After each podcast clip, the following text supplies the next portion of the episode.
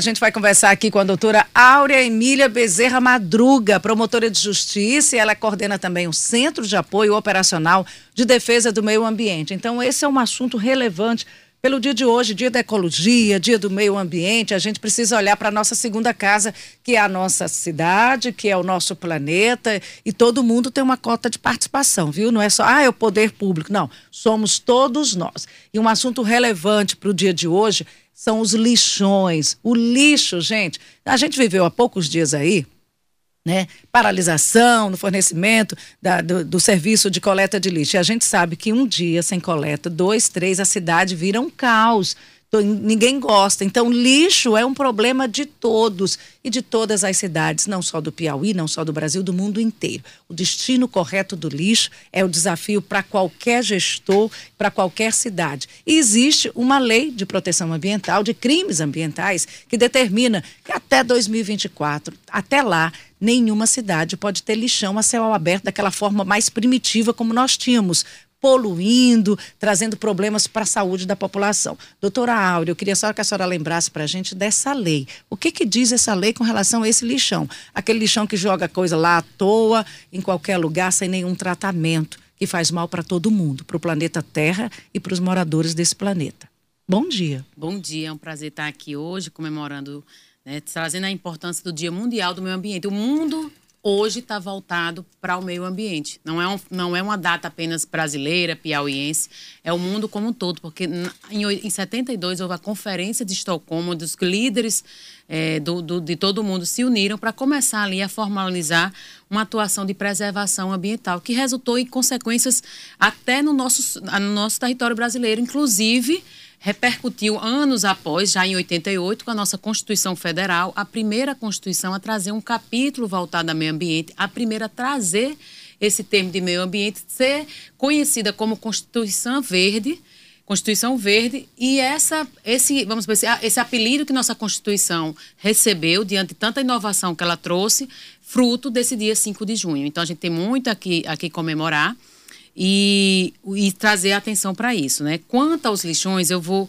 te falar uma coisa que talvez se seja surpresa, mas nunca foi permitido na legislação brasileira a existência deles. E por que, que eles existiram tanto pois tempo? É, nós doutora? temos legislações graves quanto a isso. Por exemplo, uma das consequências do dia 5 de junho é justamente a Lei da Política Nacional do Meio Ambiente, e ela já traz, né, foi depois reformulada na, na Lei dos Crimes Ambientais, mas ela já trazia o crime ambiental para situações de poluição como essa. Então, havia, foi essa lei que trouxe o Ministério Público atuando na preservação do meio ambiente antes da Constituição Federal, antes da, da, da, da Lei da Ação Civil Pública, que é uma lei mãe para o Ministério Público, mas ela já trazia essa questão de poluição. Quando é depois, na Lei de Crimes Ambientais, a Lei 9.605, ela traz especificamente mandar resíduos sólidos da forma como é destinado, né, dessa forma em terreno, sem regulamentação, sem licenciamento ambiental, é um crime ambiental da maior gravidade.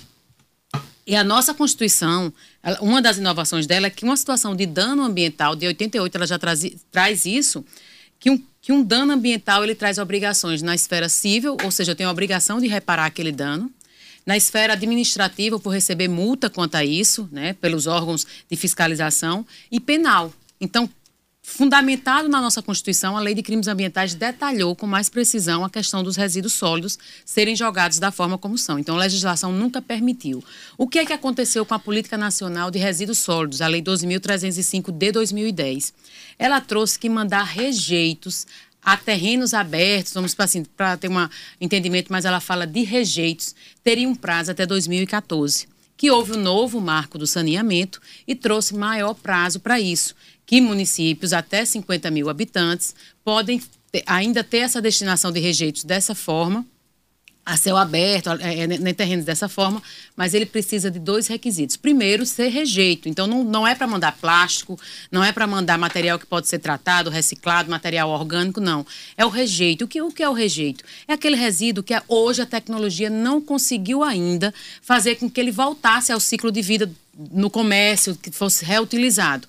Então, vamos falar, no nosso, no nosso lixo de casa, é o lixo do banheiro a fralda suja, o papel higiênico sujo, ele não consegue ser reutilizado, não conseguimos tecnologia para isso. Então, encaminhar o rejeito ainda é permitido, desde que os municípios cumpram né, duas, dois, dois pontos importantes. Um é ele ter o plano de gerenciamento de resíduos sólidos e ele ter estudo de cobrança por esse serviço. É, são duas, dois requisitos previstos no novo marco do saneamento. E, a, e, a, e a no, o nosso Tribunal de Contas, em 2021, apresentou um diagnóstico que aponta que apenas um terço dos municípios teriam esse plano quando da edição da lei, quando dessa nova, né, desse, desse novo marco do saneamento, e não apresentou, a gente não consegue quem é, qual o município que teria estudo de cobrança. Nós já estamos reunindo com prefeitos, conversando, nos reunindo, e a gente não tem. Então, assim, o Piauí, não, nós não conhecemos ainda o município que estaria abarcado com esses prazos, que seriam até 2024 para município, municípios até 50 mil habitantes. Então, assim, há uma legislação grave, trazendo como crime ambiental. Nunca foi permitido na nossa legislação situações como essa. E você me pergunta, como é que, por que tanto porque, muito por isso também, de achar que havia uma permissão legal até 2014, depois que a, agora o prazo é 2024, quando já há um erro de interpretação quanto a isso. Ela é exclusiva, desde o início já era exclusiva como rejeito. Promotora, como é que vai ser feita essa fiscalização? Já adiaram várias vezes essa data, a cobrança que é feita ao prefeito, essa responsabilidade é institucional, é para o município, é impessoal, uhum. ou a responsabilidade é pessoal ao prefeito que não tomar a medida devida e o que, que vai ser feito pelo Ministério Público? É uma responsabilidade pessoal do gestor também. Tanto é, na Constituição Federal, ela traz que a responsabilidade tanto da pessoa física como da pessoa jurídica para crimes ambientais de qualquer espécie. Então, nessa situação, a gente, quando teve acesso ao diagnóstico do Tribunal de Contas, foi firmado um termo de cooperação com o Ministério Público, elaborado pelo Ministério Público, com o governo do Estado e com o Tribunal de Contas. E esse grupo passou a se reunir e passaram a, a ter muitas reuniões e, e, trazendo assim alguns avanços que nós já temos municípios que já encerraram seus lixões. Municípios que, quando vai em reunião com o gestor, com o prefeito municipal, explanar toda essa consequência jurídica e que está lá presente o Ministério Público, através do promotor de justiça, através do Centro de Apoio de Operacional do Meio Ambiente, o CAOMA, através do um auditor do TCE, um auditor da, um auditor da SEMAR, e que explana todas as consequências e que mostramos que aquele município que, com o qual nós estamos tratando, ou seja, não é uma situação geral, a gente conversa com o gestor, apresenta a ele um diagnóstico de quanto está se gastando com festa, com publicidade, com despesas que pode, podem ter um gerenciamento melhor, o quanto, e esse é um, um, ponto que a gente chama muita atenção, aquele município vem recebendo de ICMS ecológico e o quanto aquele município está próximo ao aterro licenciado, que passou ao Ministério Público, passou para os órgãos de controle, qual seria a projeção de receber os resíduos daquele município e por quanto.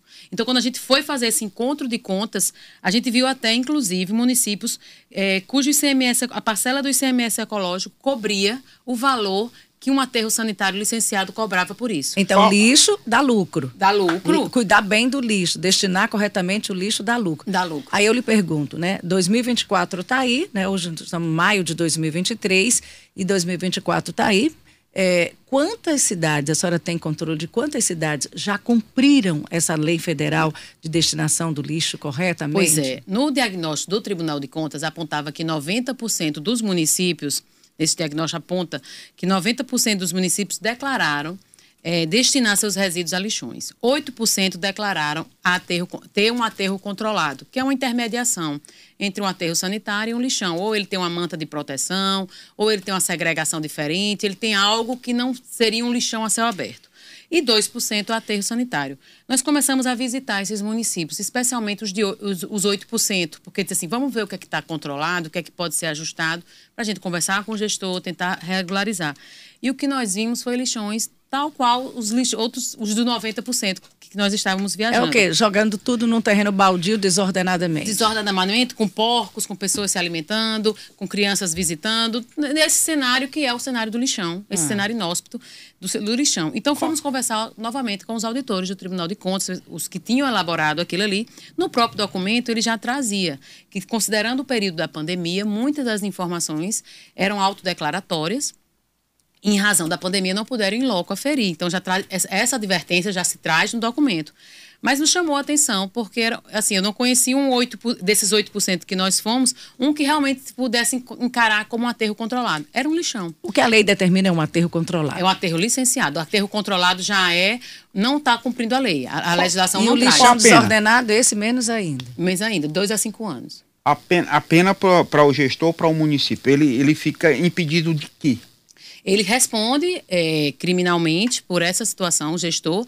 É uma situação grave para o prefeito municipal, por quê?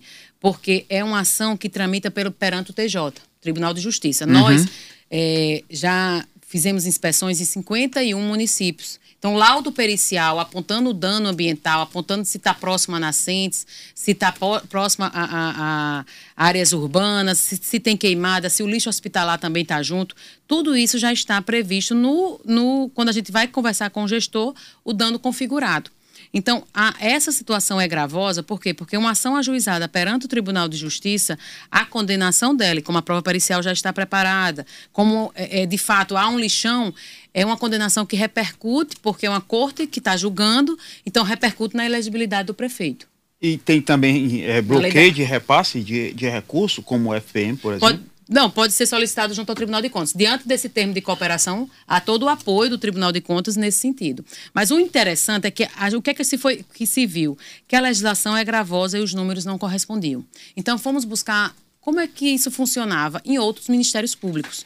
Porque né, o lixo é um problema mundial. Isso para fazer cumprir o que está na lei. Isso. Então, fomos a Paraíba, fomos a Pernambuco, fomos a Mato Grosso do Sul, né? E, assim, eu digo fomos é porque reuniões virtuais, mas assim, conhecendo a realidade deles e tal qual.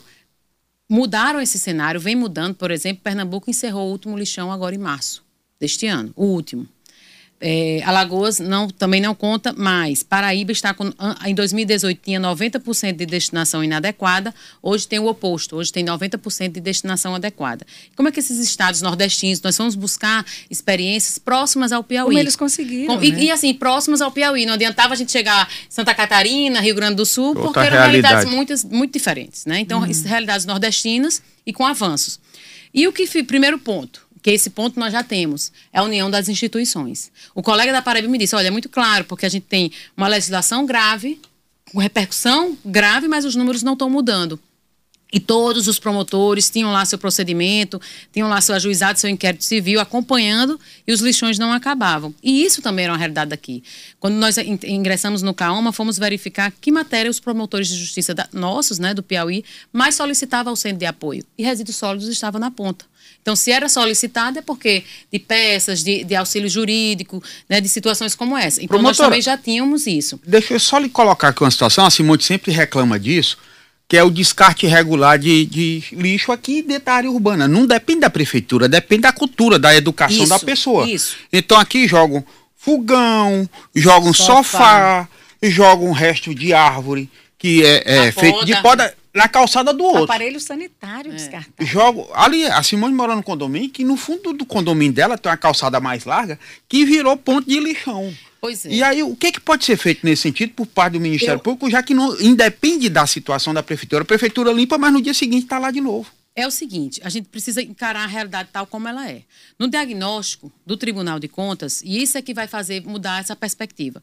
No diagnóstico do Tribunal de Contas apontava isso. E eu fui conversar com os auditores: olha, eu visitei esses municípios que está constando aqui, que são aterro controlado, não vi diferença. Ele disse, doutora Áurea, quando nós terminamos o diagnóstico, íamos já para a elaboração, para a publicidade dele, e dizia que ia constar o Piauí com 70 e poucos aterros. 70. Ele disse assim: não, a gente não está podendo viajar, não podemos fazer inspeção, mas o Piauí não tem 70 e poucos aterros. E passaram a fazer um pente fino, ligando para os municípios, para o setor específico do município. Não estava ligando para o geral, para aquele setor que tinha respondido efetivamente o questionário do Tribunal de Contas. E eles disseram assim: caiu para 8,2% esse percentual, 2% aterro sanitário. De 72% de 78%. 8%. Mas o 8% é real mesmo? Não, é isso que eu estou falando. Mesmo assim, mesmo com esse pente fino, ainda restou 8% porque era autodeclaratório. E eles disseram assim: olha, ah, o terreno que a gente joga o lixo a gente chama de aterro. Então, quando a gente pensar em educação ambiental no estado do Piauí, a gente tem que pensar com muita, muita atenção. Porque uma situação como essa, está jogando na calçada, está jogando lixo, é educação ambiental. Ao mesmo tempo que um servidor da, de prefeitura, no órgão vinculado à, à Secretaria do Meio Ambiente, responde que, ah, eu jogo, aqui o município a gente joga no aterro, porque o terreno a gente chama de aterro, quando aterro tem, precisa de licenciamento ambiental estadual precisa é, uma, é um conceito que está previsto na lei de resíduos sólidos. Não é o que o promotor acha daquela cidade, não é o que o prefeito acha. Ele precisa passar por todas aquelas Tem uma desinformação, requisitos. doutora Áurea. Então, e, aí nós criamos uma cartilha, nós vamos, é, é, estamos é, trazendo essa preocupação, por isso que fomos elaborar a nossa cartilha para auxiliar os municípios. É uma cartilha que é de amplo acesso, o município quiser reimprimir, usar no seu material didático, como já tem municípios que nos solicitaram. Fizemos um seminário de resíduos sólidos aqui há 15 dias no auditório do TCE, com público de catadores, com público de prefeitos, secretários de meio ambiente, promotores de justiça, para trazer esse diálogo, trazer essa informação. A PPM se fez presente também, além de todos esses órgãos unidos, para trazer esse debate. Mais ainda, o Conselho Nacional do Ministério Público trouxe a temática de resíduos sólidos como prioridade na área meio ambiente. Esse compromisso já foi assinado pelo Ministério Público daqui então, assim, há um diálogo para isso, para auxiliar na educação. Nós não vamos avançar sem educação ambiental, mas é importante que, ao se saber desse dado, de que é, é se responde de que é, um, é um, um terreno que eu jogo lixo, eu chamo de aterro, porque eu acho que aqui dali é aterro e pode ser aterro, é, é de uma gravidade muito grande. E, então, como é que eu vou passar por um gestor inform... público, é, né? exato. um departamento de, uma, que, tá de uma secretaria, eu imagino. Isso é, não, do setor, e passando para um órgão de controle, também não está respondendo num bate-papo. Tá Doutora tá a diferença é lixão, aterro aí, e aterro controlado. E eu queria muito mais focar. Hoje, na realidade, você já falou vários percentuais aí, na realidade de hoje, Teresina, aliás, o Piauí cumpriu quantos por cento da não, lei de, de resíduos Na sólidos. questão de destinação, nós encontramos praticamente 100% sem destinação correta. 100%. Então, Teresina, nesse ranking aí que a senhora falou de vários estados, Piauí está como? Olha, eu visitei o aterro de Teresina. Não, nesse ranking, para nós que, que estamos visitando, conhecendo a fundo, já, já aparecia o diagnóstico criminal de conta com 98% de irregularidade, porque um aterro controlado não é permitido por lei. O que é um aterro controlado? É uma, uma, interme, uma, uma situação intermediária. Não, ou tem uma triagem, divide, divide o material, ou tem uma lona para proteger o lençol freático, ou tem uma lagoa de tratamento para Aí eu vou refazer minha pergunta. Quantos por cento estão cumprindo essa lei? Agora ou... nós já temos, nós já temos, no sentido de destinação, nós já temos, avançamos nos planos de gerenciamento gerenciamento. Muitos municípios hoje já contam com plano de gerenciamento. Muitos já estão iniciando a coleta seletiva e hoje nós já temos municípios que já encerraram.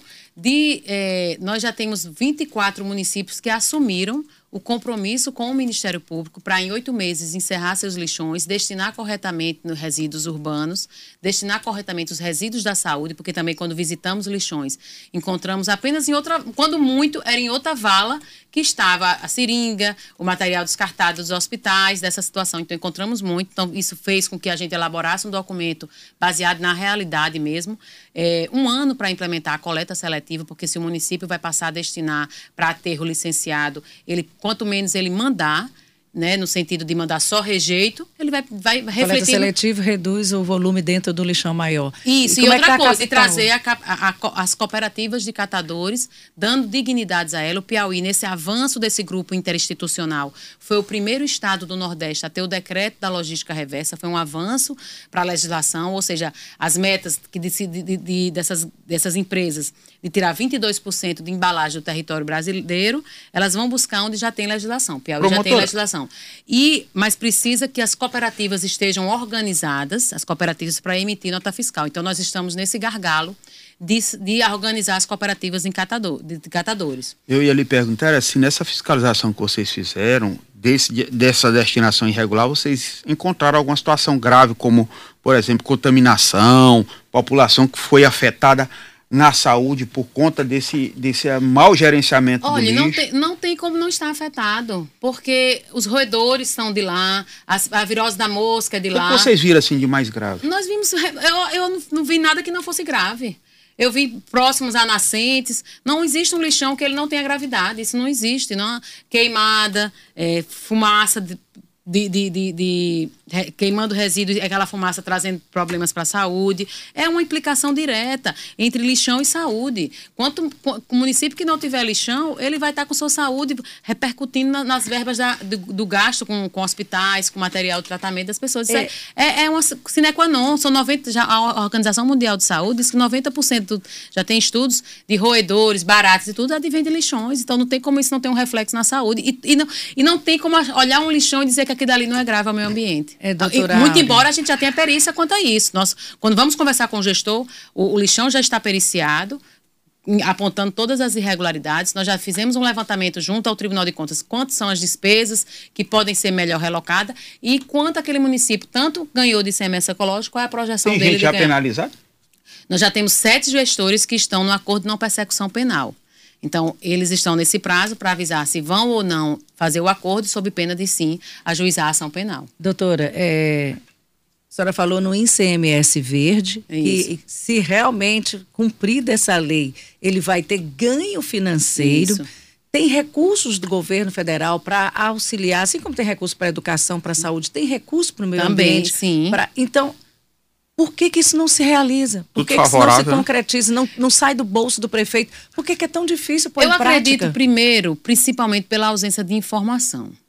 Segundo, porque cada um estava trabalhando separado. A SEMAR já tinha autuado municípios, mas não tinha uma atuação conjunta. É, o Ministério Público tinha seu inquérito civil, também não tinha uma atuação conjunta. Principalmente por quê? Porque a atuação anterior era no sentido de obrigar o município a construir um aterro sanitário. É uma obra cara, e mais ainda, nessas reuniões que já participamos, inclusive com Mato Grosso do Sul, com o estudo com o Ministério Público de Goiás, aponta que a construção de um aterro sanitário por um município, ela corresponde, e, e, e é uma obra caríssima que compromete os orçamentos na área da educação, de saúde, enfim, ela corresponde apenas a 30% a 40%. 60% é o gerenciamento. Então, quando esse trabalho foi de fazer com que o gestor construísse um aterro, com pouco tempo, né, em outros estados, com pouco tempo aquilo ali virou novamente um lixão. E assim, e quando a gente se. Aí a gente pega esse caso e se depara com a realidade piauiense, a gente fez o quê? Meu Deus, não estou nem sabendo a diferença de aterro e lixão, para poder responder um questionário a um órgão de controle, imagina determinar que esse município passa a gerenciar um, um, um aterro. Então, assim, é muito mais. A gente precisa conhecer a nossa realidade e se deparar para ela e olhar para o horizonte, horizonte futuro. Então, o que é que foi feito? Não, vamos destinar corretamente aonde já tem locais licenciados pelo órgão ambiental e que pode receber. Então, nós já temos três nessa situação, no, na região de Buriti dos Lopes, na região de Alce, na região de Água Branca. Na região de Água Branca foi iniciado esse trabalho, onde são 24 municípios que diretamente podem gerenciar, 18 deles já firmaram o termo de ajustamento, já tem municípios nessa região que já encerrou o seu lixão, mas existem outros prazos. Fizeram como... consórcio para eh, usar o... Não, não consórcio. É, eles mesmo é, fizeram não precisa do consórcio. Nós é que sabemos o, o raio de que aqueles municípios atendem e essa destinação passa a ser direta para lá, mas não através de consórcio. Embora Doutor, a lei também permita, mas não foi dessa forma. A senhora, a senhora falou uma coisa que é, é, é, é um entendimento muito fácil para nós, leigos, e para as pessoas que estão ouvindo ou vendo a gente pelas plataformas digitais. Fechamento do lixão. A senhora citou aí Água Branca. Porque foi a hora que eu insisto, assim, quantas já. Quantas Exato, já, Água Branca. Quantas já fecharam? A, cinco municípios tem... já, já fecharam. nos mas de 24, 224. Não, mas eu não tenho. Mas 224, eu não tenho. A gente tem que encarar a realidade. Como foi que hum. Pernambuco avançou? Como foi que, que Mato Grosso do Sul avançou? Onde existe aterro licenciado, ali se fomentou para os órgãos conjuntamente destinarem corretamente. Nós não temos no sul do estado. Nós não temos no sul do estado ainda, muito embora a gente já tenha recebido visitas de, de locais que querem se colocar e dali se passar a destinar. Mas se eu não tenho, é a realidade que eu tenho. É, é, é muito bom a gente trabalhar com, com, o que se quer, mas é, é necessário se trabalhar com, o que se tem. Então, assim, nós já temos três que estão, fizemos um levantamento de 24 municípios, onde 18 já afirmaram que estão no prazo do encerramento do que foi dado no termo de ajustamento de conduta. Alguns já, já encerraram seus lixões, outros já passaram, e também já passaram a destinar corretamente o resíduo da saúde que antes estavam em valas, com os catadores tendo acesso com essa situação, organizando os catadores em cooperativas, passando a iniciar um trabalho de coleta seletiva. Então, são situações que, essa situação situação de educação de deixar o lixo na rua é porque há muito e muito tempo isso está se passando e não estão se tomando providências. Então é necessário fazer com cautela e com união de esforços. Então, é, no sul do estado nós não temos essa perspectiva, mas no, no seminário de resíduos sólidos, a fala do Tribunal de Contas e fruto desse trabalho conjunto foi justamente apresentou um plano, qual a situação estadual, quais os melhores locais para ter um local de licenciamento adequado e nesse estudo foi apontado que sete locais licenciados resolvem o estado do Piauí. Nós já contamos com três. Então, assim, é, precisamos verificar o que se tem e trabalhar com isso. Por exemplo, fomos agora a Buriti dos Lopes, na comarca de Buriti dos Lopes, nos reunimos com os gestores dos cinco municípios daquela comarca, junto com a promotora de justiça, junto com o ACEMAR, com o TCE, os auditores explanando todo o plano de atuação foi dado um prazo para saber se iam firmar o termo de ajustamento de conduta. Se não firmasse, ia para o acordo de não persecução penal. E se não tendo o acordo de não persecução penal, que são prazos menores, a denúncia criminal. Isso aí já é o procedimento normal. E nesse termo de ajustamento de conduta, todos os cinco municípios se comprometeram a encerrar seus lixões. Um deles já encerrou. Então, assim, a gente precisa trabalhar a, a, a, o que é, como é que Pernambuco avançou dessa forma. Como é que Pernambuco encerrou? Sendo que lá tinha, tem aterros que atende todo o Estado. Nossa situação piauiense, nós temos muitos, que, como sul do Estado, muitos municípios com é, menor população, né? maciça maioria nossa dos municípios, só os 220 municípios, 215, são menos de 50 mil habitantes. Então, quanto menor a população, menor a produção de resíduo. Então, isso, distâncias muito grandes. Então, assim, a gente precisa foi interessante e necessária essa, essa atuação conjunta. Por quê? Porque esse estudo do TCE já aponta quais os melhores locais para ter, ter um local licenciado para receber resíduos e eles abarcam os municípios ali próximos. Então, com sete se resolve a situação do Estado, mas é uma situação planejada, uma situação estudada, tal qual fez Mato Grosso do Sul, que já conta com 85% de destinação correta. Então, esse cenário aqui vem avançando. Vou lhe dizer uma coisa, a gente entrou numa situação, assim, muito nova para todo mundo, embora a legislação antiga. Mas, assim, no Plano Nacional de Resíduos Sólidos, publicado dois, no ano passado, em fevereiro, é, nacional, então aponta todo o Brasil, apontava Piauí tem 55 catadores. E não era o número, mas era, era uma informação oficial, que era a informação que eles tinham, era essa que estava publicizada. Só nessa situa nesses 24 municípios, que foi o início desse projeto, é, o primeiro ofício que é feito, que o promotor passa ao prefeito, é dizer assim: me diga quem são seus catadores. Porque o encerramento de um lixão, ele tem o início de um, uma série de, de trabalho a ser feito. E trazendo os catadores juntos, porque se nós não estamos num cenário pior, a gente deve muito aos nossos catadores.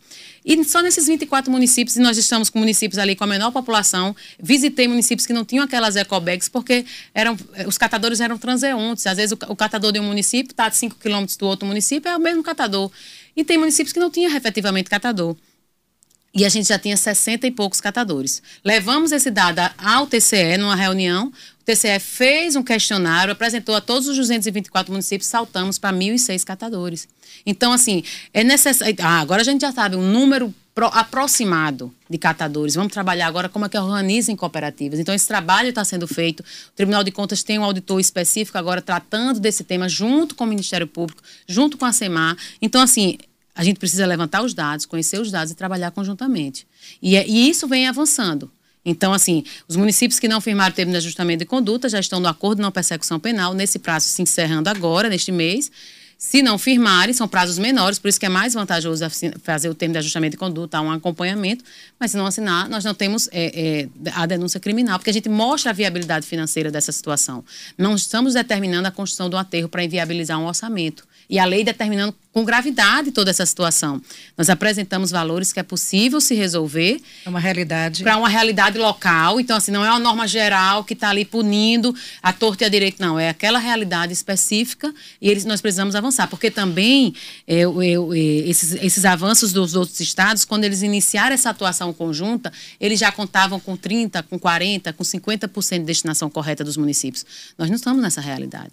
Então, a gente precisa realmente conhecer. Então, esse estudo do Tribunal de Contas, essa atuação conjunta que se tem, que a gente já sabe o número de catadores, que a gente já, já saiu. Na, nós saímos na frente, foi o primeiro estado do Nordeste a ter o decreto da logística reversa. E tinha um prazo de, é, de 13 de janeiro a 30 de março para as empresas se habilitarem. E este ano apresentado, e quando tirado de embalagem, quase 4 mil empresas se habilitaram.